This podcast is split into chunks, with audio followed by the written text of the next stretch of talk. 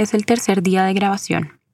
Los anteriores días hemos hablado con mi padre sobre las distintas nociones sobre la tierra en Colombia y también sobre el despojo y el exilio, incluido el nuestro. El anterior episodio terminó con una carta escrita por mi padre, con sus sabias palabras que me llegan al alma. Y es que escribir es lo que él quiere hacer. Quiere comprar un pedacito de tierra, ojalá frente al mar, y retirarse a recordar su vida. Pero para que él piense ahora en esto han hecho falta muchos años de trabajo, incluyendo una etapa que fue de las más importantes, la mesa de negociación de paz con las FARC en Cuba. A mi padre lo llevaron como experto durante los primeros meses cuando se trató el tema agrario. Hoy en esta conversación me cuenta sobre cómo vivió él la experiencia de estar sentado en la mesa de negociación, sobre las sensaciones del equipo de gobierno, sobre las expectativas de los líderes de las FARC sobre lo acordado, sobre los momentos más difíciles. Mi nombre es Canela Reyes y este es Padre Tierra.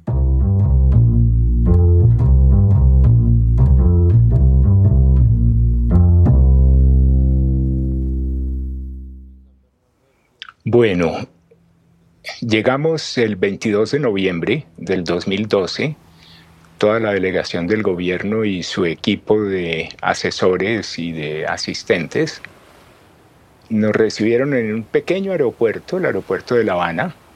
Mm, nos llevaron a un salón aparte y nos dieron en primer lugar una atención, una bebida al final de viaje. Eh, fue un viaje largo, fue una hora hasta llegar a la costa y después tres horas navegando sobre el mar hasta llegar a la gran isla de Cuba. Mm. La gran isla de Cuba es mucho más grande de lo que uno se imagina en los mapas. Eh, tiene un poco más de mil kilómetros de extensión, de tal forma que imagínate eh, toda la costa caribe colombiana, desde Urabá hasta La Guajira, una franja así grande de la costa, esa es la isla de Cuba. Entonces nos hicieron una atención y luego nos llevaron en unas vans, en unos microbuses que el gobierno cubano había destinado para la delegación nuestra y otro grupo de vans para la delegación de las FARC. Allí llegamos al Hotel Palco y al centro de convenciones y al laguito, que es como un conjunto residencial de lujo que era el que usaba como la alta oligarquía cubana antes de la revolución. Mm el gobierno cubano los expropió y los volvió casas oficiales para atención de huéspedes importantes del gobierno cubano.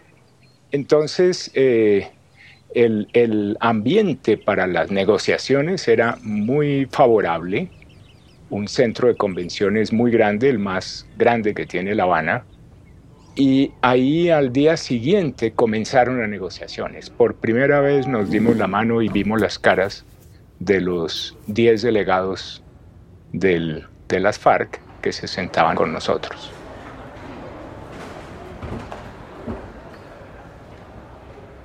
Entonces, por primera vez nos vimos la cara. Por supuesto, fue un saludo cordial, pero frío, distante. Éramos dos adversarios en una mesa de negociaciones. La impresión que uno tenía, claro, era pues tremenda desde el punto de vista humano. La delegación del gobierno antes se había preparado mucho. Eh, Sergio Jaramillo, el comisionado de paz, con su equipo asesor, habíamos preparado una cantidad enorme de documentos sobre todos los puntos de la agenda que ellos habían negociado antes durante seis meses en conversaciones secretas que se mantuvieron en secreto casi hasta el final. Eh, quien la reveló fue Francisco Santos, mm. pero ya faltando una semana para que se abrieran las negociaciones formales. Entonces, pues la negociación era una larga conversación. Gastamos primero como dos o tres semanas enteras negociando como el formato de la negociación, cómo se iba a negociar, cómo íbamos a acordar los puntos, cómo se llegaba o no a consensos, uno de los primeros acuerdos fue, por ejemplo, en los temas en los que no lleguemos a acuerdo, se van a meter en el congelador. Es decir, se usó esa metáfora, se metían en el freezer del congelador y quedaban a la espera de ser discutidos después. Para poder continuar. Para poder continuar, porque había siempre una gran urgencia de tiempo. Sí. Mm, bueno. ¿Y se alargaron? El presidente Santos confiaba en que la negociación solo duraría unos seis meses o a lo sumo un año, al principio. Eso demostró ser una ilusión. Entre otras cosas porque a mi juicio quien más obstáculos ponía para llegar a cualquier acuerdo era Jesús Santrich, que era el asesor principal de la delegación, eh, eh, era el asesor de Iván Márquez, que era el jefe de la delegación de las FARC, y probablemente el hombre más inteligente de toda la delegación era Santrich.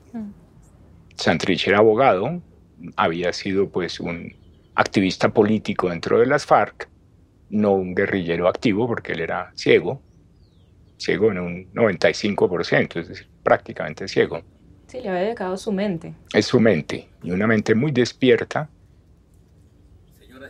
Una cosa que nos sorprendió a todos es que fue el único autorizado por su limitación visual a llevar un computador a la mesa de negociaciones. Los demás no teníamos ni celulares ni computadores.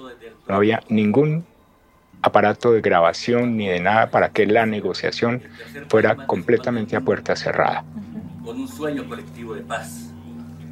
Entonces éramos muy cuidadosos, muy discretos. A la delegación del gobierno nos recomendaban no tener contactos con los delegados de las FARC por fuera de la mesa. Mm.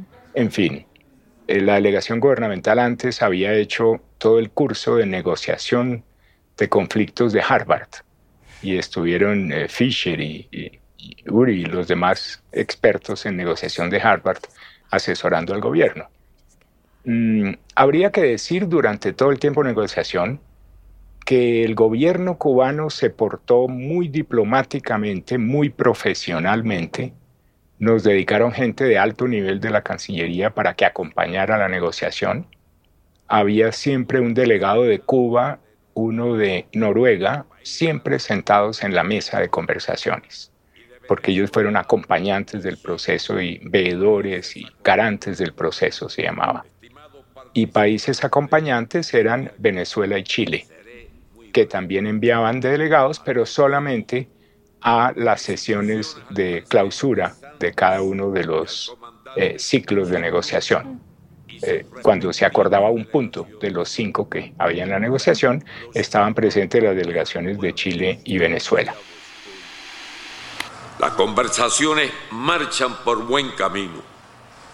Estos acuerdos representan un significativo paso de avance.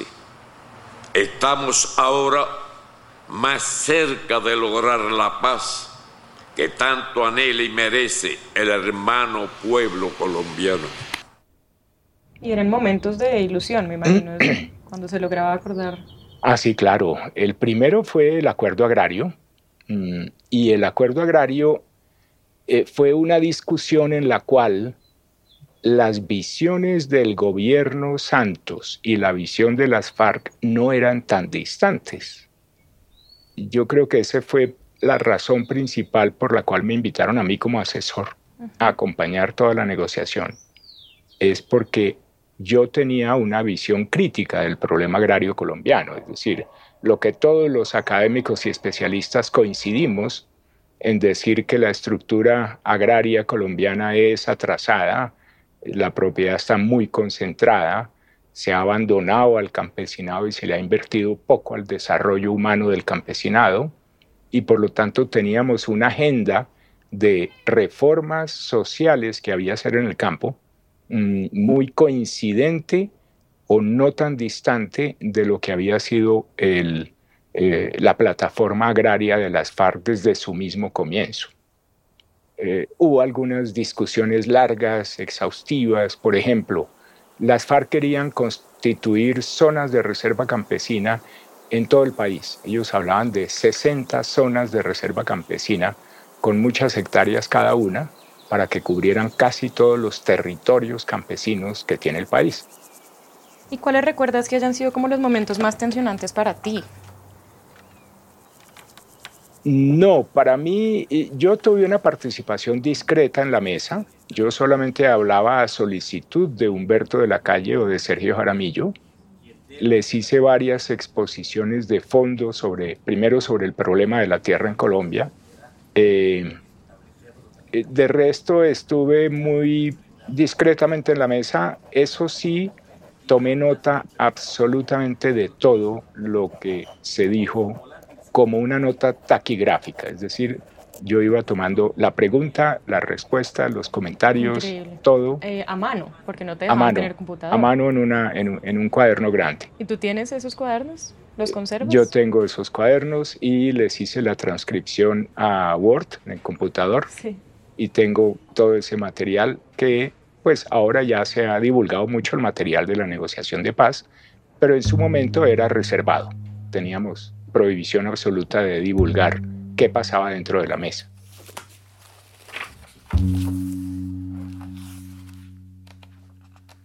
Abro uno de los cuadernos. Es un bloc de notas amarillo, tamaño carta, y la letra es cursiva y bastante difícil de leer. Rescato un par de frases que dicen lo siguiente. Hoy empezamos un nuevo año. La discusión teórica es muy importante, pero no estamos siempre para eso. Comenzamos con posiciones muy distintas, lecturas que no coinciden para llegar a la paz. Humberto de la Calle, dos puntos. Deseamos que el 2013 sea más fructífero para estas conversaciones. Debemos acelerar el ritmo. Al principio pensé que todo se trataría más de una transcripción literal de las conversaciones, pero veo que en realidad también tiene notas más reflexivas, casi como un diario. En ellas se nota cierta tensión, ansiedad. Pero durante las conversaciones también se buscaban momentos para liberar el estrés. No, hubo muchas cosas divertidas. Sí. ¿Qué anécdotas? Por ejemplo, me acuerdo una vez, el, el primero o segundo día, el primer día que nos íbamos a encontrar con las FARC, íbamos caminando por el corredor hacia el salón de reuniones y el general Jorge Enrique Mora iba delante de todo el grupo. Íbamos pues conversando y contentos y entusiasmados con la negociación y de pronto se voltea el general Mora y nos dice con una cara de alarma, con los ojos así muy abiertos y las cejas arriba, nos dice, cuidado, cuidado, estamos rodeados de guerrilla. Todos soltamos la carcajada, por supuesto, porque otros delegados de las FARC ya iban adelante de nosotros, estaban en cualquier parte. sí, literalmente. Literalmente estábamos envueltos por la guerrilla, pero eso en lenguaje militar significa mucho, pues pero en lenguaje de negociadores no significa nada. Mm. Y hubo muchas eh, cosas así.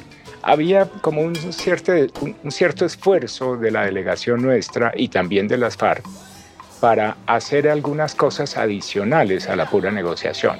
¿Cómo qué? Como asistir a conciertos de música en La Habana Vieja o salir a caminar por la ciudad colonial, a mirar libros en los puestos de venta o en librerías. Me imagino que además había que bajar la tensión. Era para bajar la tensión porque el, régimen era fuerte, eran 11 días de negociación continuas, incluyendo sábados y domingos, eso no alteraba para nada el calendario, de 8 y media de la mañana a 12 y media del día, o una y media de la tarde, según la discusión, y luego almorzábamos y luego toda la tarde reunión de equipo hasta altas horas de la noche. Nosotros nos reuníamos en la casa del embajador colombiano en, en Cuba, que era el doctor Gustavo Bell, que había sido antes vicepresidente de Andrés Pastrana, era un excelente embajador porque él tenía ancestro cubano por parte de sus abuelos, conocía mucho Cuba, era muy buen amigo de Fidel Castro eh, y después de, Raúl Castro, el hermano que lo sucedió. Cuando nosotros llegamos a la negociación ya estaba Raúl y no Fidel al mando del Estado cubano. y eh, Gustavo Bell cumplió un papel fundamental como anfitrión, nos facilitó un salón de la casa, era una casa de esas de lujo en, el barrio de los diplomáticos en La Habana, mm. con casonas enormes rodeadas de jardines.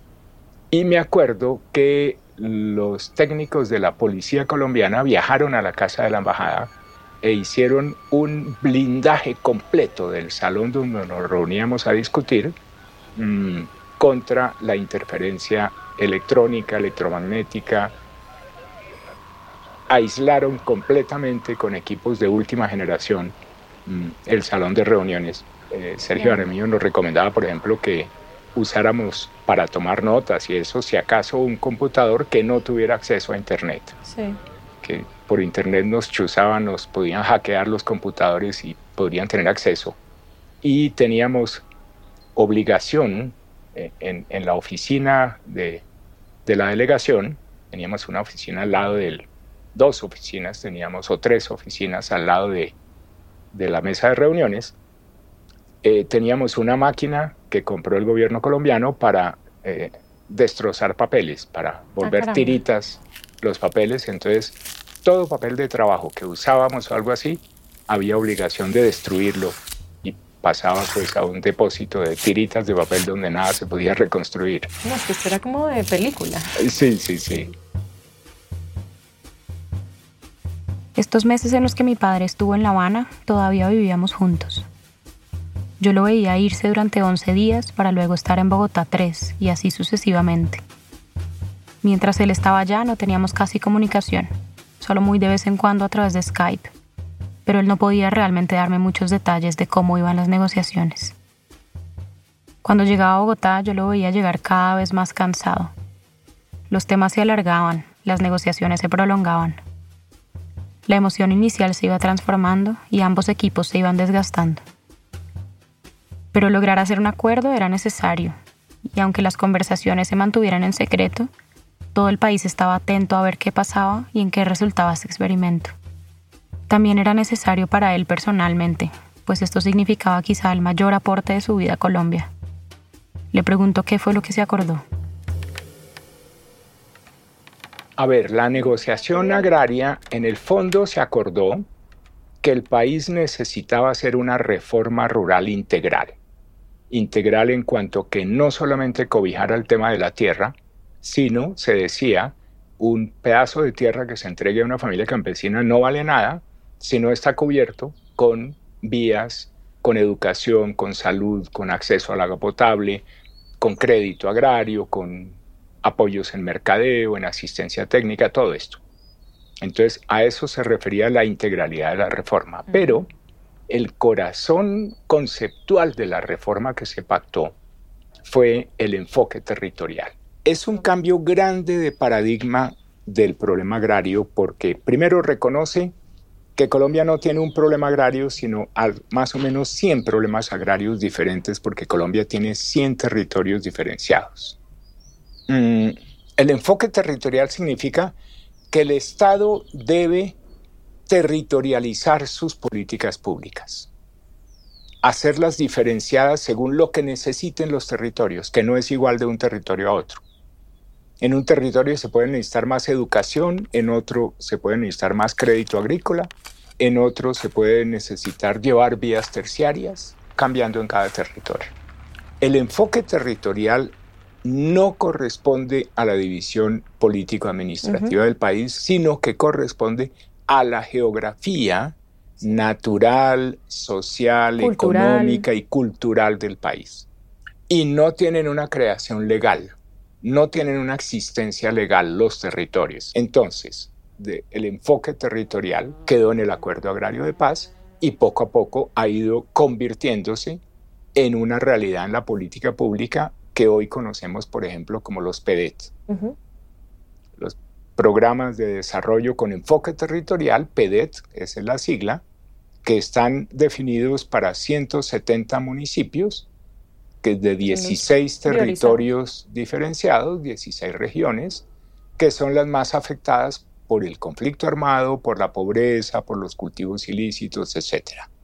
Pero aparte de este enfoque territorial, digamos, se acordó actualizar el catastro, Sí, ¿verdad? muchas ¿Qué, cosas. ¿Qué otras, otras, qué otras cosas se acordaron? hacer un el- catastro multipropósito que sirviera no solo por razones pre- eh, fiscales de cobro del impuesto predial, sino que sirviera para la planeación del sector agrario, para la formalización de la propiedad, para muchos fines diversos, para protección ambiental, para Porque cosas ¿qué es lo que pasa hoy con el catastro? ¿O de cuándo es nuestro catastro? ¿O ¿Qué es el catastro? El catastro es el conjunto de datos geográficos sobre los casi 4 millones de predios rurales que tiene el país. El catastro contiene el área, los linderos, son los dos datos básicos del catastro, pero además el catastro menciona quién habita la parcela, el predio, quién es el dueño, qué produce allí, mm, si tiene limitaciones ambientales, si tiene zonas inundables o de ciénaga o de montaña o de reserva forestal, un estimado del valor de la tierra para efectos de fijar el impuesto predial. Mm, ese conjunto de información cartográfica sobre todos los predios rurales o urbanos de Colombia se llama el catastro. Otra cosa fue eh, crear otra vez una jurisdicción agraria en Colombia. Eso quiere decir jueces especializados, distintos a los jueces civiles, que se especialicen en derecho agrario y que resuelvan, por ejemplo, la formalización de la propiedad a través de juicios de pertenencia. Es todo un chicharrón. Eh, eh, problemas de linderos entre vecinos, mm, cumplimiento de contratos relacionados con la producción agraria, eh, cosas específicamente en las cuales haya que aplicar no el derecho civil como se hace actualmente, sino el derecho agrario. Hasta ahora no se, ha logrado, no se ha logrado. Ha habido eh, tres proyectos de ley que se han presentado que han tenido oposición sobre todo de los sectores más conservadores porque tienen miedo de que entren los jueces a resolver a favor de los campesinos los conflictos de tierra. Ellos prefieren que sean los jueces civiles que se apegan a la formalidad del registro de la propiedad, pero desconocen lo que es la posesión agraria, que es la base fundamental del derecho campesino, es la posesión. Pero que si no llegan al nivel de formalización de una escritura en el registro, son como si no existieran. Entonces el derecho civil es como la muralla de un castillo medieval que protege el sacrosanto derecho de propiedad por dentro, pero que no deja acceder a los campesinos a, a, esa muralla de garantías. de gente terrateniente pues, que se opone a, Así esta nueva forma. Así es. Los privilegios que da la gran propiedad. Mi padre volvió definitivamente a mediados del 2013, de vuelta a su vida y a su trabajo como independiente desde nuestra casa. Las negociaciones de los otros puntos de la agenda se prolongaron por otros tres años. En el 2016 se lograron terminar y se hizo el famoso plebiscito por la paz del gobierno Santos. Y la mayoría, así sea por un estrechísimo margen, ha dicho que no. Después de unos meses del triunfo del no, que fue un duro golpe para muchos, se logró firmar el acuerdo el 24 de noviembre, casualmente el mismo día del cumpleaños de mi padre. Pero una cosa fue lo que se negoció y otra lo que realmente se ha logrado implementar. El gobierno Santos logró el acuerdo de paz, pero también perdió tiempo en cuanto a la preparación de este primer punto de la agenda. Pero hubo un cambio de discurso y de apoyo en el 2018. El gobierno Duque hizo poco en términos de la reforma. Aunque sí se trabajó en los PEDET, en eso se avanzó algo, aunque no de forma totalmente coherente con los programas de desarrollo territorial pero sí se llevaron a cabo obras e inversiones necesarias que estaban muy atrasadas. El gobierno Petro propone ahora comenzar a hacer la reforma rural integral con mayor velocidad y dar prioridad a la implementación del acuerdo de paz. Pero de esto hablaremos más a profundidad en los próximos capítulos.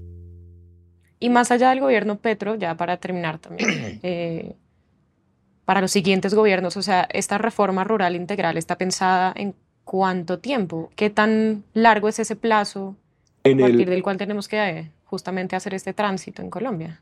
En el acuerdo quedó pactada a 10 años, pero después en la modificación del acuerdo se pactó a 15 años. Mm. Entonces son casi cuatro gobiernos, de los, cuales, de los cuales ya pasó uno casi en blanco, eh, y nos faltan tres próximos gobiernos. Es, es, es algo del mediano y largo plazo, digamos pero hay que empezar cuanto antes porque vamos es pagando una deuda histórica acumulada de muchísimos años, de 200 años o por lo menos de 100 años, en los cuales la política no ha sido favorable a la población campesina colombiana. Aparte de este primer punto del acuerdo de paz sobre la reforma rural, hay otros, cada uno con procesos y grados de ejecución distintos. Pero lo que hay que reconocer es que el acuerdo de paz marcó un quiebre en la tendencia de los conflictos armados del país y nos planteó una posibilidad de un futuro alterno para Colombia. Estos meses en los que estuvo mi padre en La Habana fueron una mezcla de emociones, entre entusiasmo, incertidumbre y cansancio, y significaron un momento muy importante no solo para el país, sino para la vida de mi papá. Y para mí, escuchar estas emociones también es importante, pues una cosa es ver a una persona a través de entrevistas, de columnas de prensa o de noticieros viejos, y otra es sentarse a escuchar sus vivencias desde adentro, desde sus más queridas memorias. Para terminar, leo acá un fragmento del prólogo que escribió Juan Camilo Restrepo, hoy exministro de Agricultura, para el libro de mi papá Guerreros y Campesinos, del que hablamos el episodio pasado. Dice Juan Camilo, para que la paz sea sostenible en Colombia se requerirá no solo que se firmen unos documentos al final del proceso, sino que el problema agrario colombiano encuentre una solución moderna, equitativa y progresista. Y cuando eso se logre, el país deberá reconocer la deuda que tiene contraída al esfuerzo académico de toda una vida, desplegado por Alejandro Reyes Posada.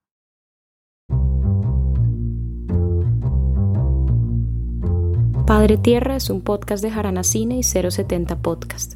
Sonido directo y apoyo creativo por Sebastián Pinzón. Conceptualización y edición por Sebastián Payán. Producción general por Daniela Borges. Producción de 070 por Goldie Levy. Música por Juan Pablo Polanco.